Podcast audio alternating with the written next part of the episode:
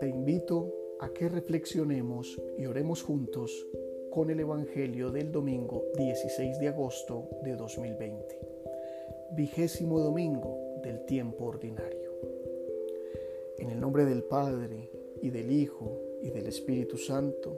Amén. En aquel tiempo, Jesús se marchó y se retiró al país de Tiro y Sidón. Entonces una mujer cananea, saliendo de uno de aquellos lugares, se puso a gritarle, Ten compasión de mí, Señor, hijo de David. Mi hija tiene un demonio muy malo. Él no le respondió nada. Entonces los discípulos se le acercaron a decirle, Atiéndela, que viene detrás gritando.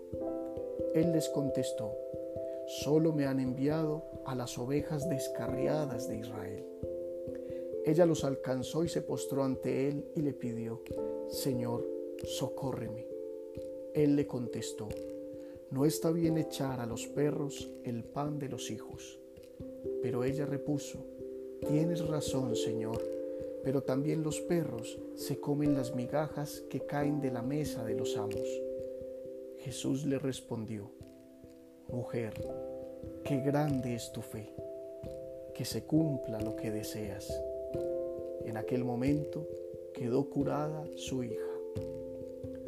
Palabra del Señor. Gloria a ti, Señor Jesús. Si en el pasaje del domingo anterior veíamos la fe de Pedro hundirse bajo sus pies, Hoy vemos la grandeza del corazón que cree y confía sin vacilación, que no se rinde ante los obstáculos, que frente a la adversidad encuentra siempre una posibilidad. Jesús pasa por tierras paganas, extranjeras, excluidas de los territorios judíos que, entre comillas, custodian la salvación de Dios. Todo aquel que esté fuera no es digno del Dios de Israel. Estando allí, se presenta ante él una cananea, mujer, que no confiesa el credo judío, madre, que al igual que la de cualquier raza o pueblo, se conmueve entrañablemente frente al dolor de sus hijos. Ser humano que con corazón lleno de amor busca el bien de quien ama a pesar de sí mismo. Esa es la que se pone delante del Mesías para pedirle a gritos compasión por encima de todo. Le suplica que sienta el dolor de su hija. La actitud de los discípulos, una vez más, se atiene a la lógica. ¿Cuántos de nosotros hoy no ayudaríamos también a quien clama a gritos en la calle solo con el propósito de que deje de molestarnos?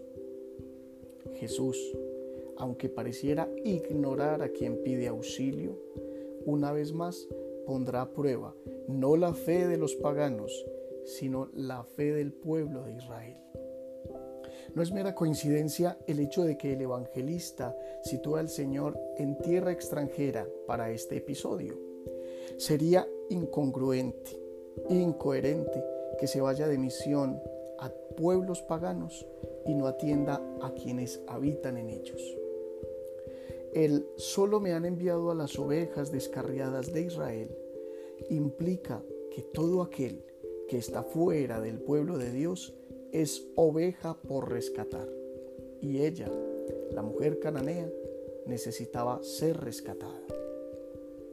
Acude un perrito a pedir de comer a la mesa de los amos. Qué duro puede sonar eso a nuestros oídos pero el Israel de los tiempos de Jesús solía llamar perros a todos los habitantes de pueblos paganos, a los no judíos. Jesús usa el mismo lenguaje para ponerlo en contra de su propio pueblo, para confrontar a todos aquellos que juzgan como no dignos a quienes viven, piensan y creen diferente. También los perros se comen las migajas que caen de la mesa de los amos. He ahí la grandeza del corazón. He ahí la expresión de una fe verdadera. Mujer, qué grande es tu fe, que se cumpla lo que deseas. La misma alabanza que una vez Jesús dirigió al centurión romano que pidió la sanación de su sirviente. La mujer fue puesta ante el pueblo judío, representado en los discípulos, como prueba de que el amor de Dios alcanza para todos, sin distinción, como demostración de que la fe puesta en el Señor hace que todo sea posible. Los hombres a los que Jesús reprochó tantas veces su poca fe fueron los testigos de la primicia que daría vida al Evangelio, a la buena noticia del amor que se sigue siendo llevada hasta los confines del mundo.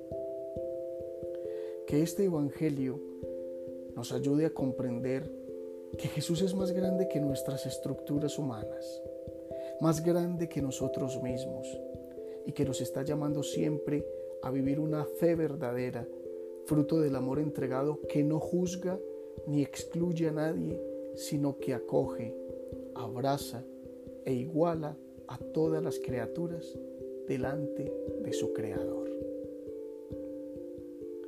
Para terminar, oremos.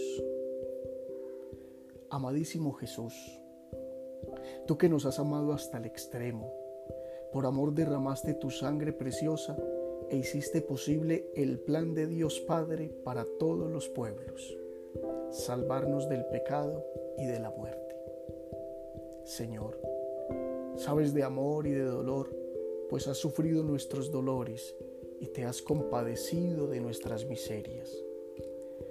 Regálanos la mansedumbre y la humildad, la docilidad y generosidad, la ternura y el amor sin límites que se esconden en ti.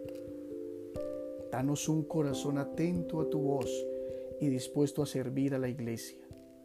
Un corazón que ame y se compadezca del dolor de los hermanos, que vibre y sea dócil a la acción de tu Espíritu. Arrópanos con tu misericordia para que seamos misericordiosos. Configura tu sagrado corazón con nuestro pequeño corazón para que seamos en todo semejantes a ti. Tú que vives y reinas por toda la eternidad. Amén. Feliz semana.